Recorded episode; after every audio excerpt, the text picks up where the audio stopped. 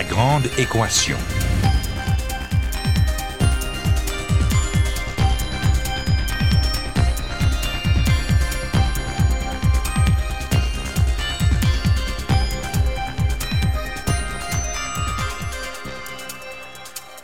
Ici Normand Mousseau, bienvenue à La Grande Équation.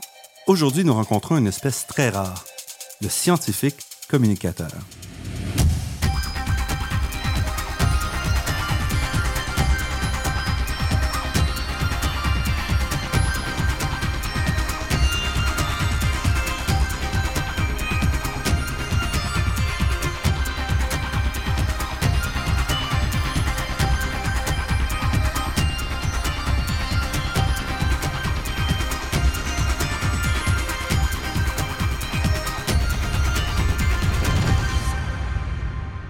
En reprenant à son compte les traditions du hockey, le Fonds de recherche du Québec identifie depuis avril 2012 trois étudiants chaque mois. Des étudiants qui sont démarqués par des travaux exceptionnels. Cette semaine, je reçois Dominique Laroche, étudiant en doctorat en physique à l'Université McGill et étudiant étoile du secteur nature et technologie. Mais avant de lui parler, on discute avec le physicien Rémi Mosseri, scientifique communicateur engagé.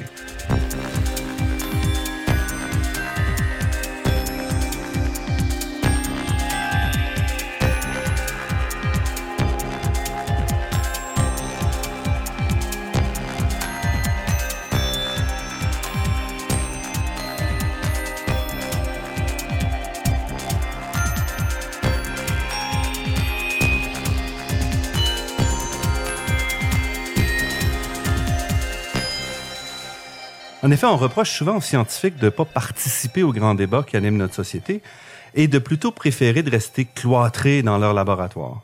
Mais c'est parce que, en fait, il y a plusieurs barrières qui s'élèvent contre la participation des chercheurs. Tout d'abord, il faut dire que les scientifiques travaillent dans des environnements de plus en plus spécialisés. Et dans un contexte comme ça, ils ne parlent vraiment qu'à des gens qui s'intéressent aux mêmes questions pointues et ils se sentent pas souvent capables de se positionner sur des sujets qui recoupent leur expertise, bien sûr, mais qui couvrent aussi beaucoup plus large.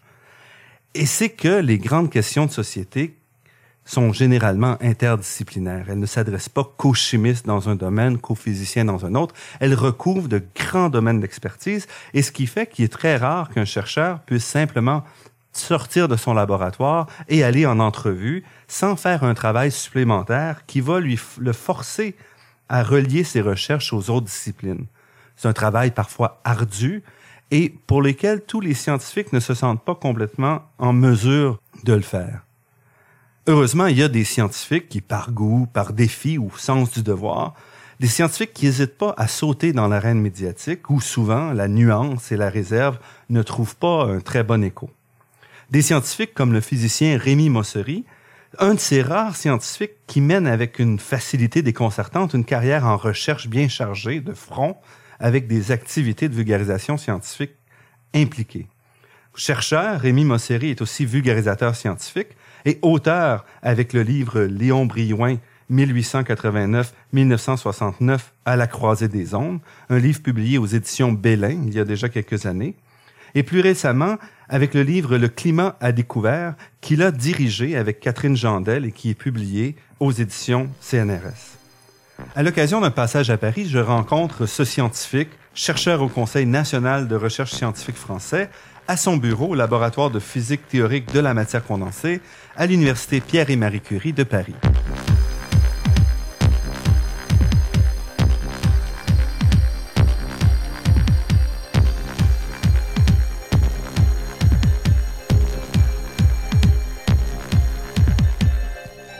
Rémi Mosseri, merci d'avoir accepté notre invitation. Eh ben, merci de me rendre visite euh, dans les nouveaux locaux d'un Jussieu désamianté ou partiellement désamianté. Donc vous êtes à l'abri de, de l'amiante déjà. Ah, c'est bien parce qu'au Québec, euh, on a un peu de problème avec euh, cette substance.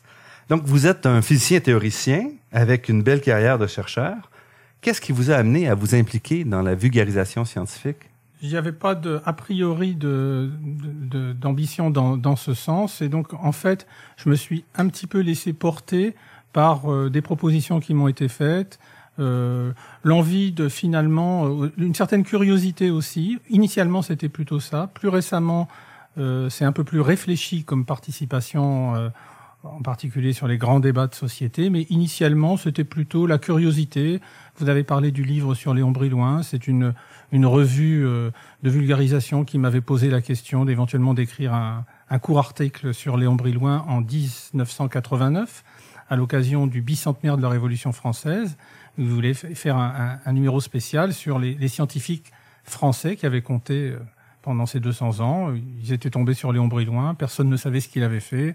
J'avais déjà écrit un article de vulgarisation sur mon domaine scientifique. Ils m'ont demandé, j'ai accepté sans connaître euh, le, monsieur. Et puis après, ça m'a tellement passionné que j'y ai passé dix ans à, écrire une biographie complète. Donc c'est un peu l'occasion qui a fait le larron.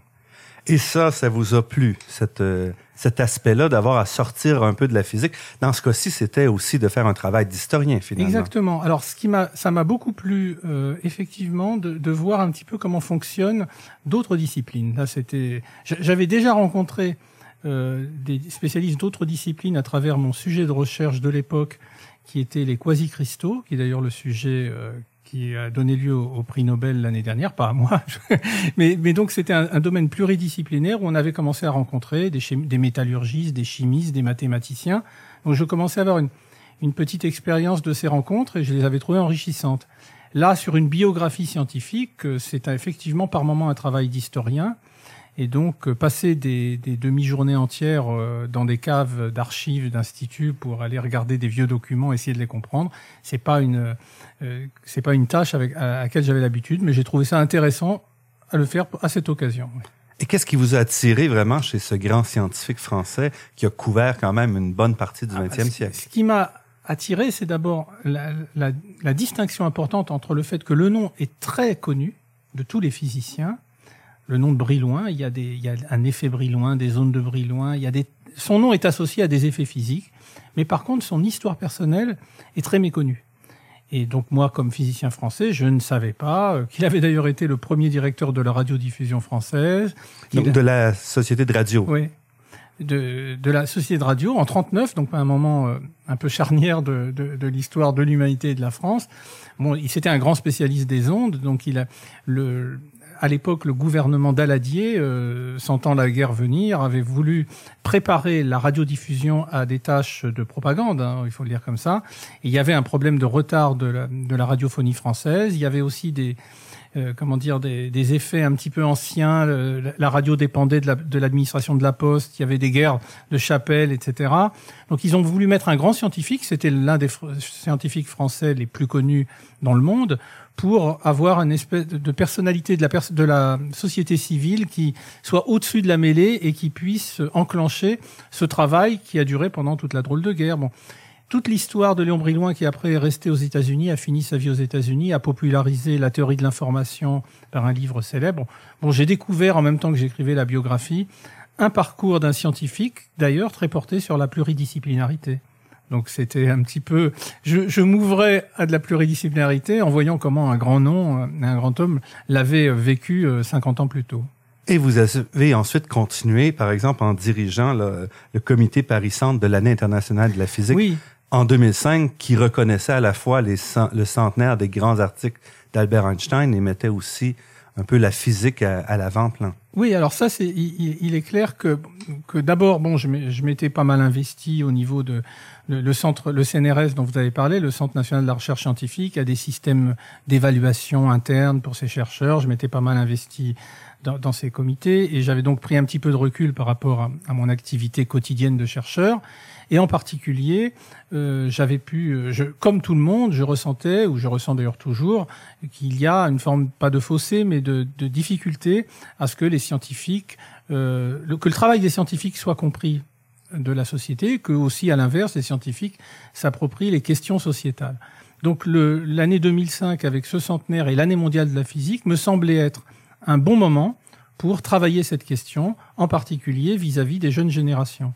Donc euh, j'ai fait des tas de propositions euh, pour euh, faire une fête de la physique à Paris, avec des, des, des, expériences de terrain, aller dans les classes, etc., et puis quelques expériences spectaculaires.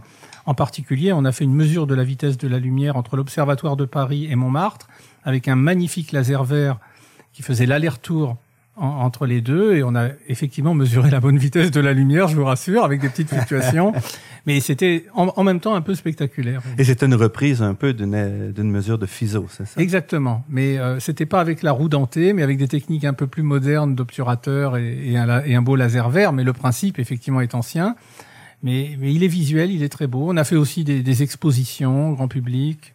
Donc voilà, ça a été une année euh, très chargée parce qu'il suffit pas de dire je, fais des manifestations, mais quand vous les organisez, eh bien il faut trouver les financements, aller voir les décideurs. Donc ça a été aussi l'occasion de rencontrer les politiques, réussir à décider les politiques de financer, euh, rencontrer le, les enseignants du secondaire, des lycées.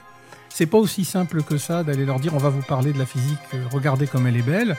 Si les thèmes ne sont pas dans le programme de l'année euh, pour les élèves, eh bien les, les enseignants résistent. Donc il y a un dialogue à avoir que j'ai trouvé très intéressant.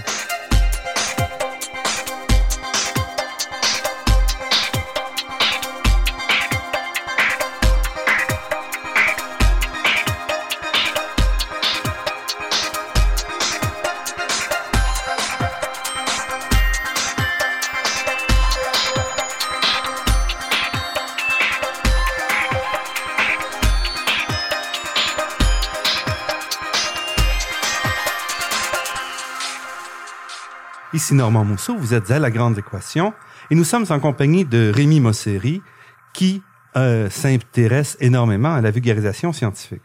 Jusqu'en 2005, vous avez fait de la vulgarisation scientifique, si on veut, classique, où là, vous rapportez les grandes idées, les découvertes scientifiques, et vous voulez plus ou moins faire partager votre amour de la science. Est-ce qu'on peut décrire ça comme ça?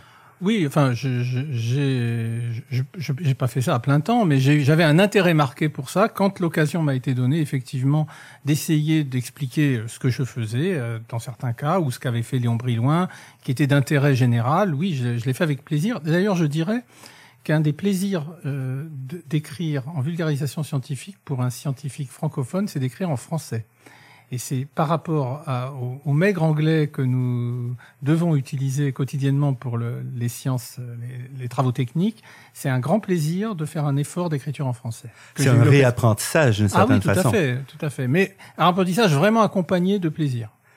Et après cette période-là, vous vous êtes un peu réorienté peut-être euh, dans un autre aspect de la vulgarisation scientifique qu'on néglige peut-être encore plus, c'est-à-dire l'implication du scientifique dans les grandes questions sociales avec surtout votre récent ouvrage Le climat à découvert que vous avez dirigé avec Catherine Jandel qui est publié aux éditions CNRS et où là vous quittez le monde de la culture scientifique peut-être pour entrer dans celui de la politique scientifique. Oui, alors euh, c'est exact. Et ça, vient du fait de la conjonction de, pourquoi moi, pour, pourquoi j'ai été amené à faire ça alors que je n'étais pas du tout spécialiste, je suis toujours pas du climat c'est parce que j'étais euh, dans, je faisais partie, j'étais un des responsables du, du comité qui s'occupe de l'évaluation scientifique au CNRS.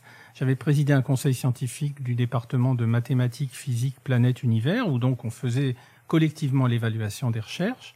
Ça, c'était ce qui fait que j'avais éventuellement une pertinence à m'intéresser à ces questions. Et c'est cette question qui nous a été posée par le président du CNRS, Alain Fuchs.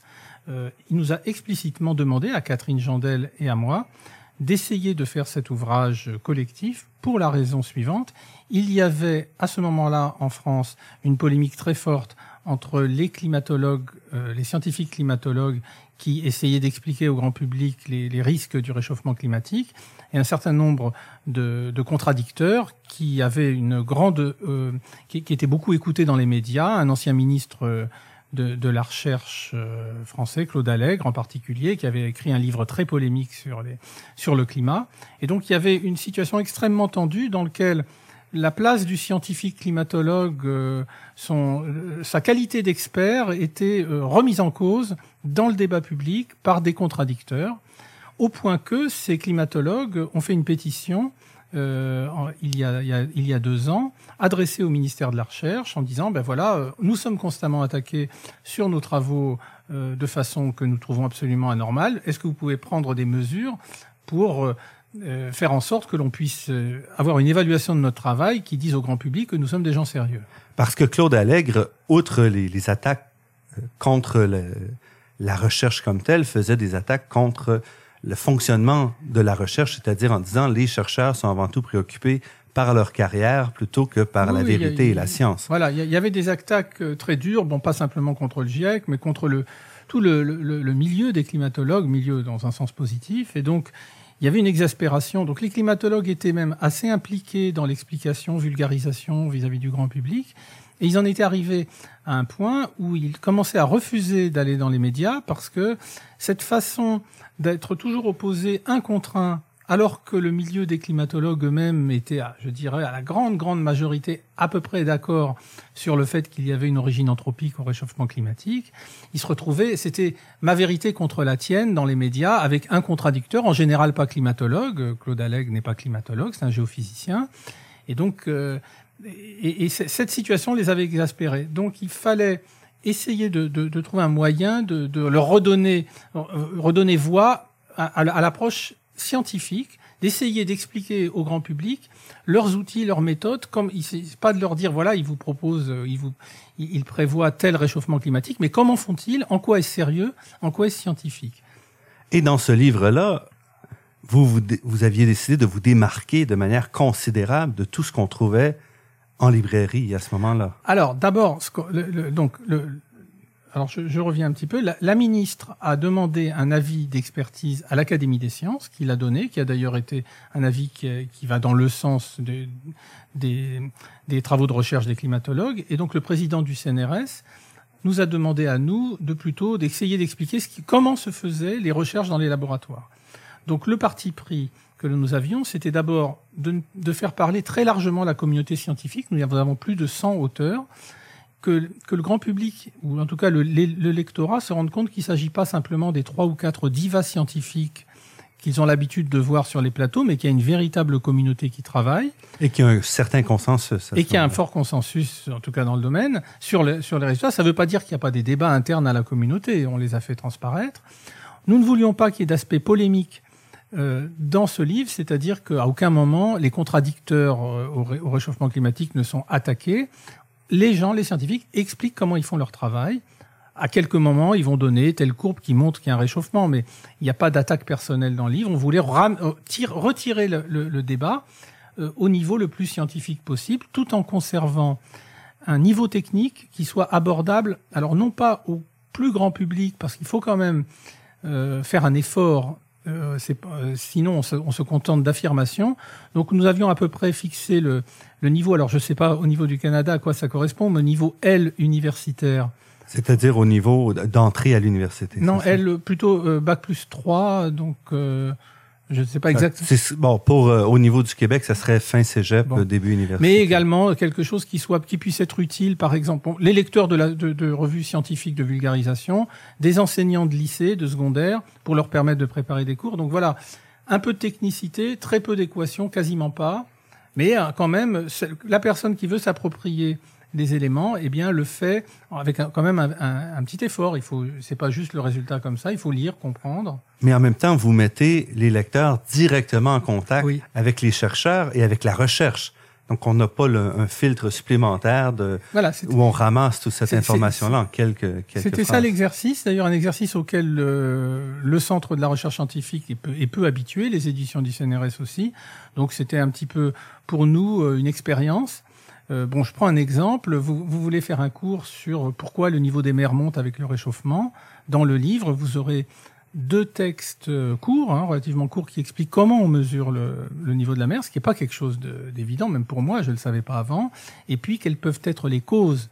Est-ce que ça vient de la fonte des glaciers? Est-ce que c'est le réchauffement thermique de l'océan, etc. Et si vous voulez en savoir un peu plus, il y a d'autres textes plus généraux qui vont parler du cycle de l'eau. Donc, c'est un texte assez un livre assez analytique où on découpe en questions.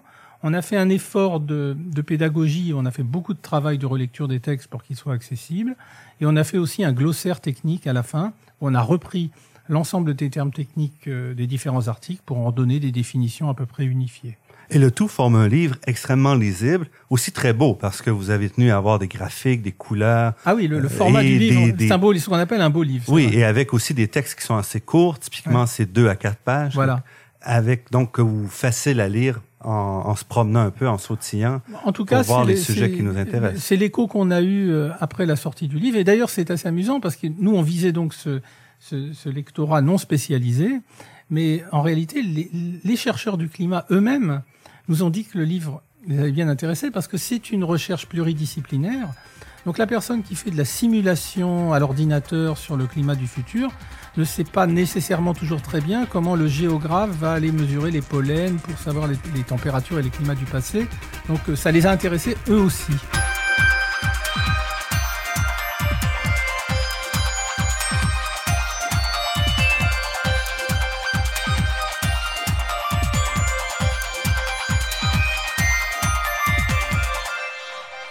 Vous êtes à La Grande Équation, diffusée sur les ondes de Radio Ville-Marie, et nous parlons aujourd'hui avec Rémi Mosseri, physicien vulgarisateur scientifique, dans son bureau à l'Université Pierre et Marie Curie de Paris.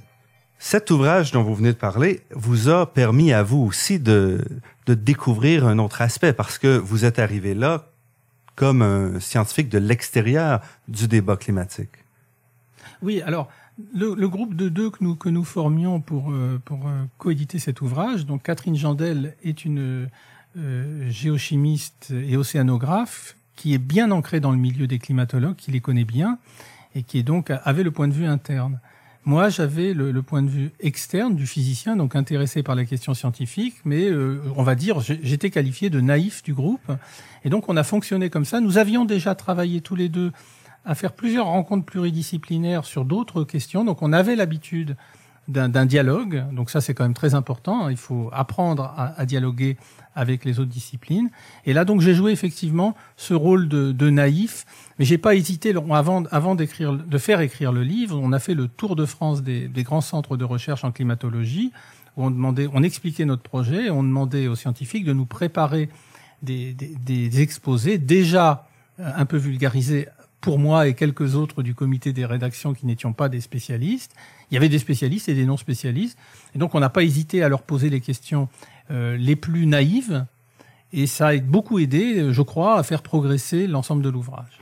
Et si ce n'était plus un travail de hobbyiste, c'était un travail quasiment à temps plein de ça a été un travail, ça, a, ça, a été un travail assez lourd parce qu'on a réussi entre le, la, la, demande initiale du président du CNRS et la sortie du livre, ça s'est fait en un an. Et toute personne qui a fait un travail éditorial mesurera la, difficulté qu'il y a à construire un synopsis, 85 articles, 120 auteurs, pas se tromper sur les choix, l'ordre, et puis après quatre mois pratiquement à plein temps, avec de l'aide quand même, de relecture des textes, relecture, et puis aussi il faut pousser un petit peu les, les auteurs à tenir les délais, enfin tous les aspects, toutes les, tous les aspects euh, qui sont qui sont présents hein, qu'on rencontre. Donc, mais bon, le, le, le produit final, ben, on était plutôt content de le voir arriver. On est assez fier de, de, du résultat. Et ceci ne vous a pas découragé parce que vous préparez un autre livre euh, Alors, un petit peu dans la même, euh, la même veine? Bah, disons que quand on a eu terminé ce, ce livre, donc c'était en mai-juin de l'année dernière, on a d'ailleurs à la sortie du livre, euh, réunit les responsables des différents instituts euh, du, Comité national de la recherche scientifique pour leur dire, voilà, cette expérience pourrait être renouvelée sur d'autres thèmes. Euh, on ne pensait pas le faire nous-mêmes. On dit, voilà, c'est une expérience intéressante. Moi, j'avais en tête, par exemple, le travail, un, travail d'explication et de présentation des nanosciences, qui, est un enjeu scientifique, technologique et sociétal important, dans lequel il y a quelques bêtises qui sont dites, il y, il y aurait besoin d'expliquer un petit peu mieux ce qui se fait. Bon, je pensais par exemple à ce sujet-là. Je ne pensais pas m'y remettre parce que nous étions complètement épuisés par ce travail. Mais néanmoins, euh, les choses ont maturé pendant l'été. Euh, et bon, la situation en plus euh, politique en France. Bon, il y avait, y avait d'abord donc ce qu'on prépare maintenant, c'est un, un, ouvrage équivalent sur l'énergie. Il y avait, on était quand même dans le choc de l'après Fukushima. Et donc la question de l'énergie est revenue au devant de la scène. Et le nucléaire, parce que la France c'est quand même un, un des pays où l'énergie nucléaire et la plus importante pour la production d'électricité. Exactement. Donc il y avait ce, ce côté, cette spécificité française euh, qui, sur laquelle on peut s'interroger. Et puis, on avait travaillé sur le climat. Or, le problème de l'énergie ne peut pas être dissocié, bien sûr, de la question. Il est lié à la question des, des ressources, mais il est lié aussi à la question de la, du, des dégâts que peuvent euh, donner différents que peuvent donner les différentes sources d'énergie par rapport au CO2. Donc, j'avais, avec le livre sur le climat, une sensibilité à ces questions. Et donc, euh, à l'automne, on s'est dit avec Catherine Jandel, allez, on, se relance. Cette fois-ci, ce n'était plus une commande du président d'une CNRS, mais une proposition que nous lui avons faite, qu'il a euh, acceptée avec enthousiasme. Et donc, euh, nous travaillons depuis l'automne dernier à préparer un livre. Alors, il faut voir qu'avec le changement politique qui vient d'avoir en France, il y a eu un débat sur l'énergie pendant les élections. Le nouveau président de la République, François Hollande, a promis un grand débat sur la transition énergétique euh, avant des choix importants pour l'avenir. Ce grand débat sociétal, donc dans lequel les scientifiques pourront auront leur place, mais qui, dans lequel tous les autres acteurs seront présents, va débuter à l'automne prochain. Donc euh, cet ouvrage s'inscrit comme une contribution de scientifiques à ce grand débat sur l'énergie. Ou encore ici, c'est pas une question de prendre position, mais plutôt de mettre euh, autant que possible les faits sur la table. Ah ben nous, on, d'abord, on, on va pas parler de toutes les questions de l'énergie parce qu'on n'aurait pas le temps et nos compétences sont plus du côté de ce qu'on appelle les sciences dures. Donc on va parler des questions de sources d'énergie et de stockage et un petit peu des usages, mais pas beaucoup. Ça, c'est une première chose. Et puis, quand on va parler des sources d'énergie, on va faire parler des physiciens du nucléaire de l'énergie nucléaire, faire parler des physiciens du renouvelable, des, énergies renouvelables, et pareil pour les fossiles. S'il y a quelques petits points dans lesquels il y a... on va leur demander de rester à un niveau le moins polémique possible et le plus possible à nous donner des faits scientifiques sur euh, telle ou telle source d'énergie ou, le, où on en est sur les questions de stockage, etc. Mais on fera parler des spécialistes de, de chaque discipline, donc pas d'ostracisme vis-à-vis de telle ou telle euh, source d'énergie. On parlera aussi euh, des, impacts sanitaires et environnementaux des sources d'énergie. Donc là, ça peut être plus délicat à gérer, mais on va s'y employer parce que ben, on a donc, euh, euh suivant les sources d'énergie, dans le débat public, euh, des craintes euh, souvent justifiées et qu'il faut qu'on les aborde. Il faut qu'on explique aux gens ce qui se fait dans les laboratoires pour comprendre, lutter contre les effets, etc. Donc donner les, des nouvelles des laboratoires sur ces questions. C'est à la fois permettre aux gens de voir où on est à la fine pointe technologique, mais aussi comment cette technologie-là peut jouer un rôle dans dans le monde de l'énergie. En tout cas, c'est ce qu'on va essayer de faire dans un dans un laps de temps très court. Euh, voilà. Donc on, est on vient de passer plusieurs mois à, avoir des débats avec euh, spécialistes de toutes ces sources d'énergie, etc., pour essayer de trouver le meilleur contenu, euh, les meilleurs auteurs. Euh, voilà. Donc on est en plein. Là, vous venez aujourd'hui. Eh bien, nous sommes en train d'essayer de de finaliser le synopsis de l'ouvrage. J'espère qu'il sera finalisé début janvier, euh, pardon, excusez-moi, début juillet, que l'on puisse envoyer les commandes aux auteurs et puis pouvoir sortir un livre euh, quelque part entre janvier et février. toujours le même genre, sur le même format, beau livre, euh, la même maquette, un peu plus gros parce que on en est à 120 euh, articles et non plus 85 et 150 auteurs, mais parce que le sujet est plus large et surtout sur le climat, on a une communauté de climatologues, même si elle est assez diverse et pluridisciplinaire. Sur l'énergie, on a plusieurs communautés qui ne se connaissent pas nécessairement, qui s'ignorent ou qui se combattent parfois. Et donc, il y a, un, il y a une question d'équilibre à trouver entre les, les différentes communautés scientifiques. C'est assez passionnant, pas facile tous les jours.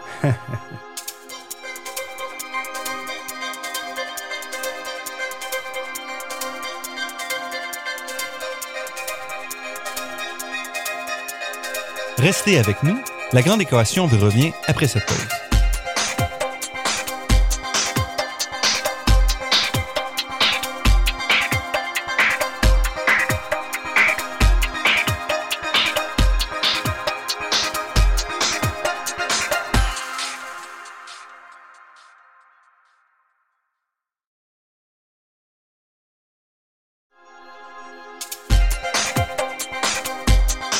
Ici Normand Mousseau, vous êtes à La Grande Équation et nous sommes en compagnie de Rémi Mosseri, scientifique communicateur engagé.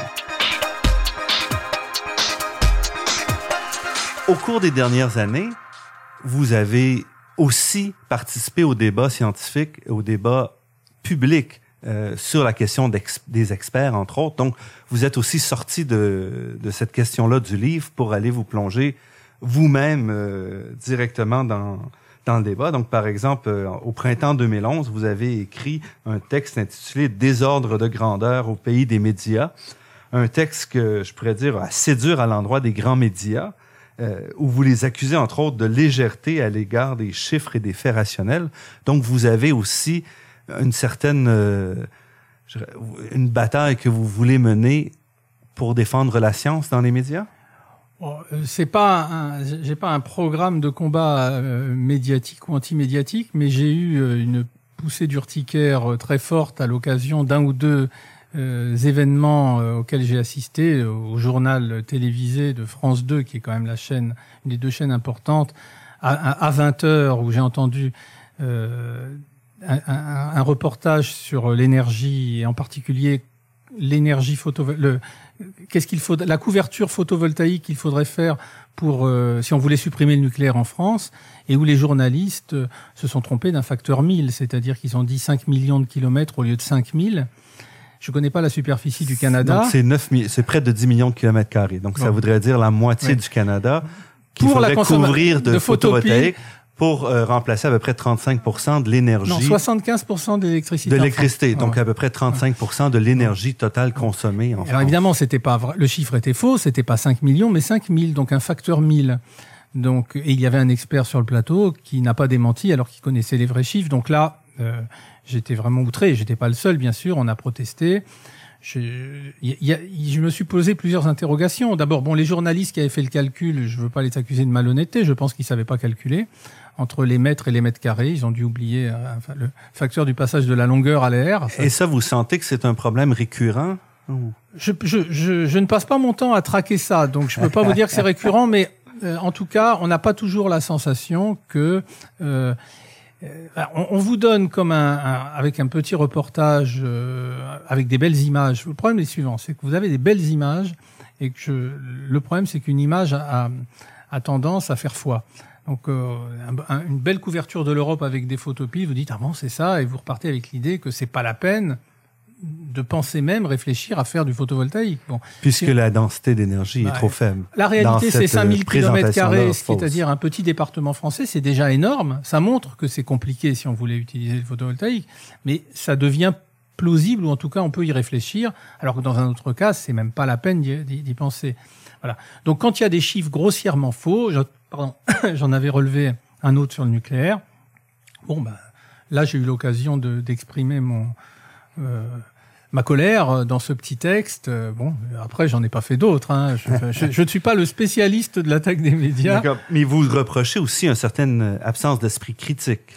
Oui, l'exemple de l'esprit critique, pour moi, c'est le suivant. Lorsque vous avez un journal télévisé, il y a un comité de rédaction. Si un sujet que l'on veut passer à 20 heures vous dit 5 millions de kilomètres carrés toute l'Europe, vous ne vous dites pas, tiens, mais pourquoi donc y a-t-il des scientifiques sérieux qui travaillent sur les photovoltaïques depuis 50 ans, alors qu'on voit que manifestement, ça ne sert à rien, quand bien même on saurait faire fonctionner les photopiles correctement. Donc il y a un manque de, alors soit de culture scientifique, soit d'esprit critique à un certain milieu euh, de, décideurs médiatiques.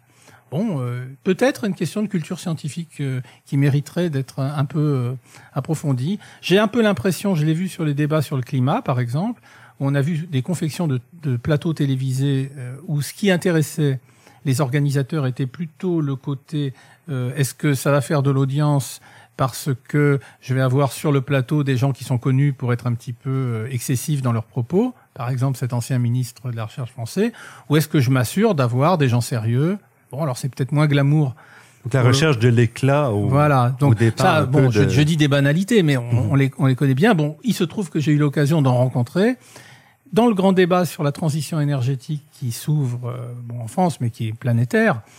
Le, le, débat est suffisamment important pour notre avenir pour que ça mérite euh, qu'il y ait un certain nombre de, de comportements de la part des scientifiques et puis j'espère aussi de l'autre côté de ceux qui voudront bien les inviter pour que le débat soit de qualité donc j'ai effectivement réfléchi dans la préparation du grand débat sur l'énergie à, la façon dont les, scientifiques français pourraient être euh, amenés à y participer, des règles de déontologie, par exemple, des choses comme ça. Parce que vous reprochez un petit peu aussi l'utilisation des experts en disant, voilà, on a des experts où on n'explique pas vraiment que ces gens-là ont soit un point de vue biaisé ou sont attachés à des, euh, des entreprises ou avec des, avec ou ont derrière une certaine direction. Il y, a, des cas euh, que l'on connaît. J'ai vu récemment des articles sur le tabac, par exemple. Il y a des cas où il y a eu des choses qu'on pourrait qualifier de malhonnête, utilisation d'expertise malhonnête. Mais si on exclut les cas malhonnêtes, il y a effectivement pas oublier que les scientifiques ont, sont aussi des citoyens avec éventuellement des idées euh, sociétales, etc.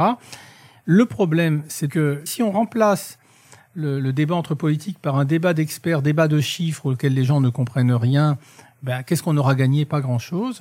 Donc moi, ce que je souhaite, c'est que les scientifiques acceptent de se placer dans, l'idée suivante. Dans le débat, ils vont intervenir, mais il faut qu'ils arrivent à, faire la différence dans leurs propos à ce qui est de l'ordre des faits scientifiques, vraiment les choses qui sont incontournables, qui sont publiables ou publiées.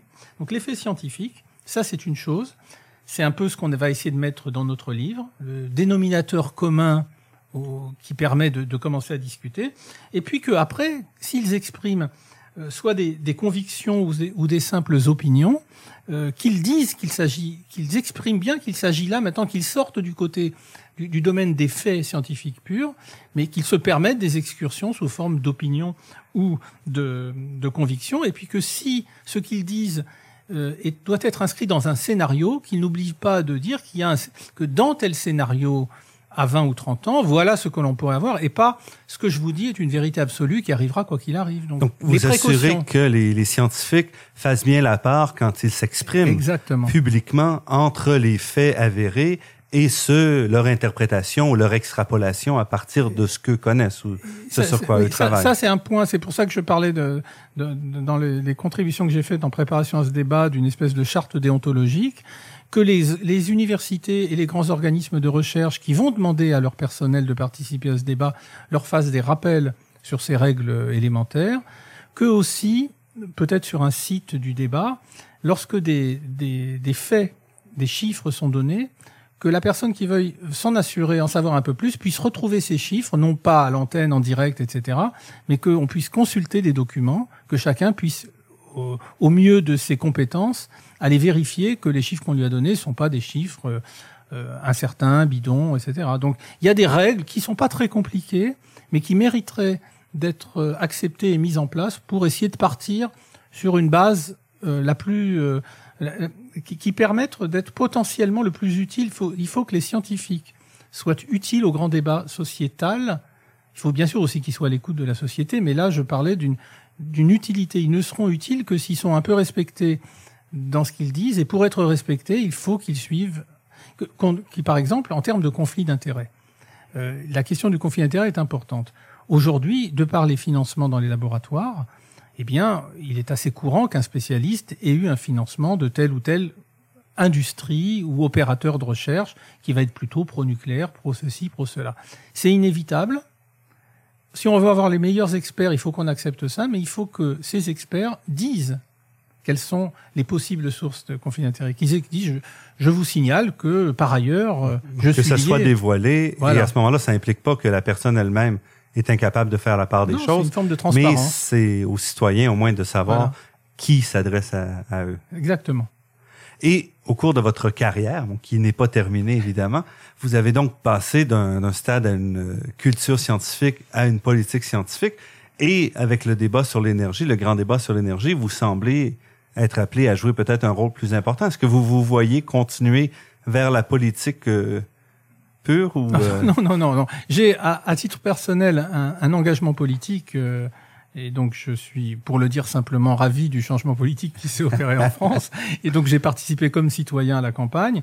Là, ma, ma participation, euh, pour le moment, dans le grand débat sur l'énergie, c'est déjà de réussir à sortir euh, dans les délais, avant la fin du grand débat, cet ouvrage collectif euh, dont je vous parlais tout à l'heure, qui est déjà un, un, un, travail considérable. Après, bon, bah, à l'occasion, par, par, exemple, de la présentation du livre, bah, je, si je suis invité, je participerai à des débats.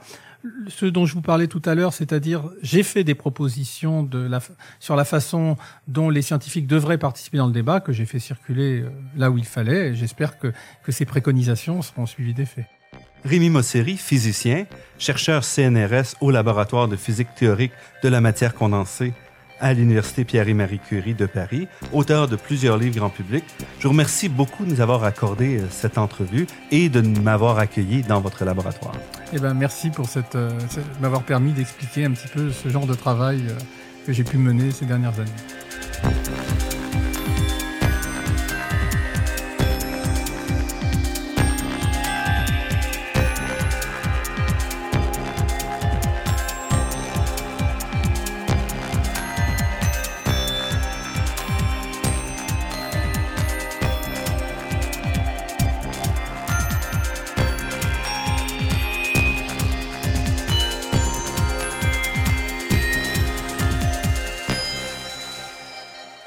Premières actions de Rémi Quirion lorsqu'il fut nommé scientifique en chef du Québec à l'automne 2011 fut de créer un nouveau programme qui a pour but de reconnaître l'excellent travail des étudiants au doctorat au Québec.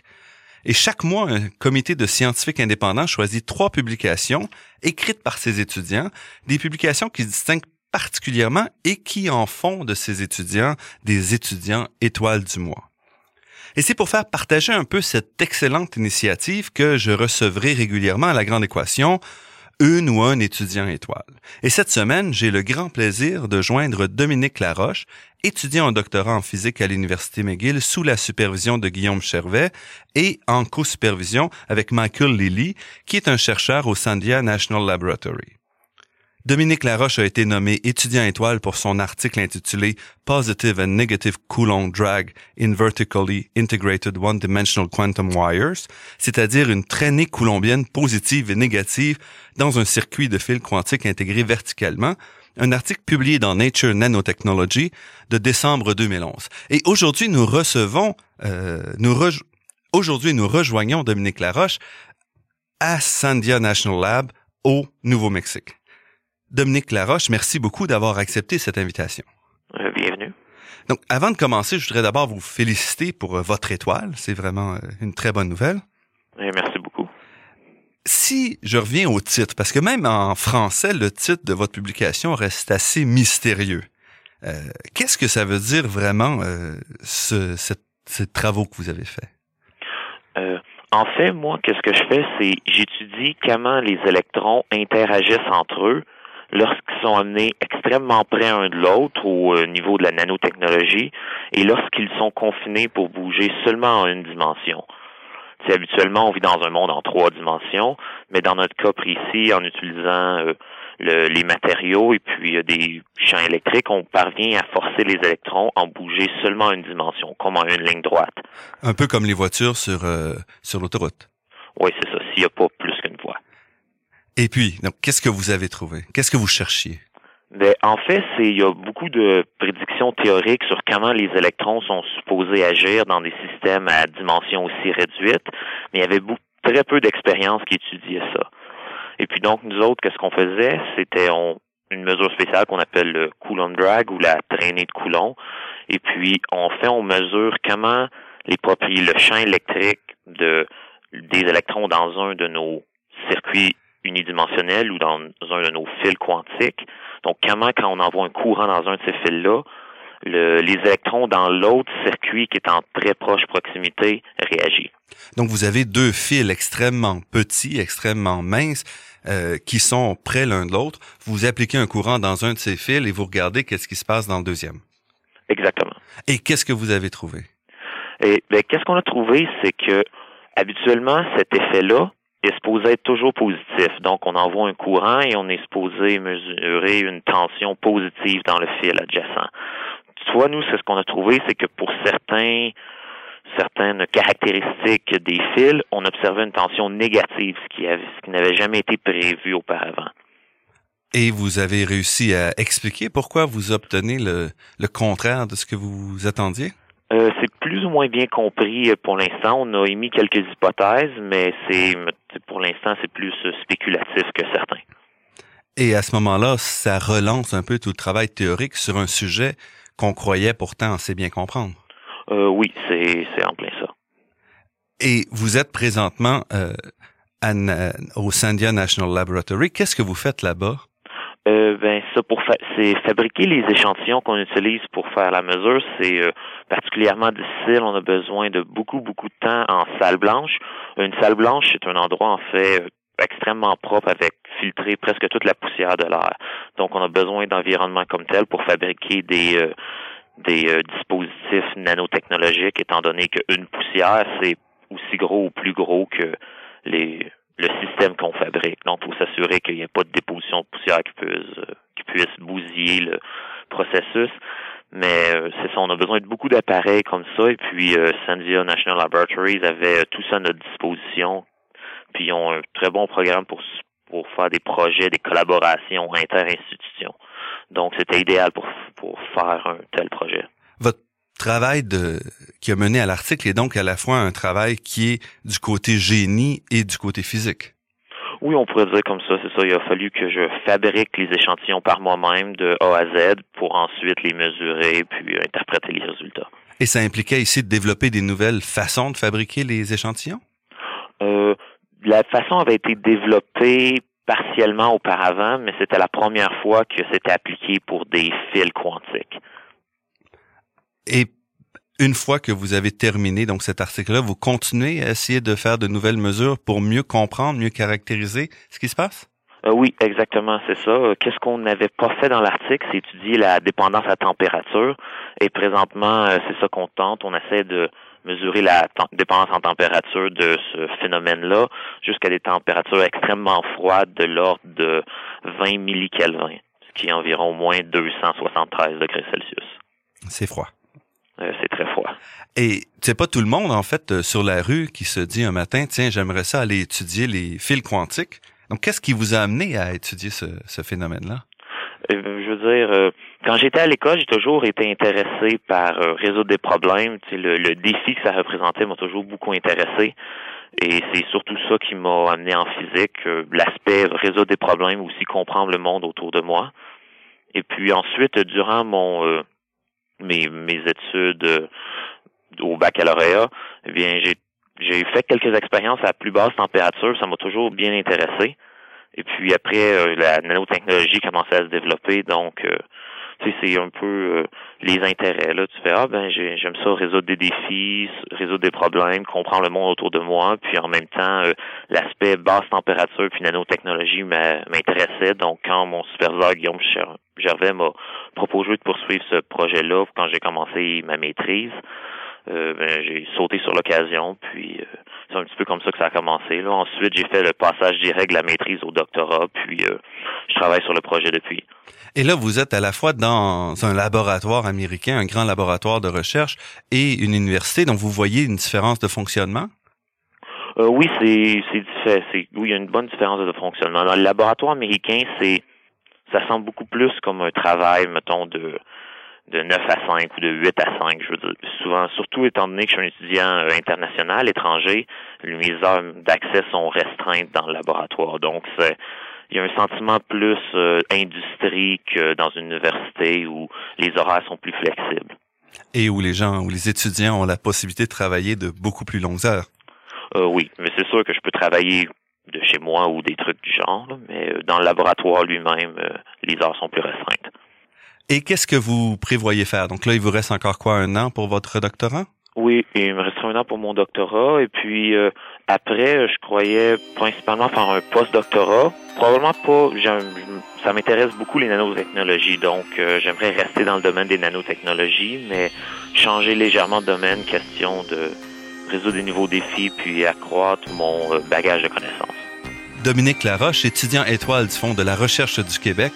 Je vous remercie beaucoup pour cette entrevue et je vous souhaite euh, bonne chance pour la poursuite euh, de vos études et de votre carrière. Euh, merci beaucoup.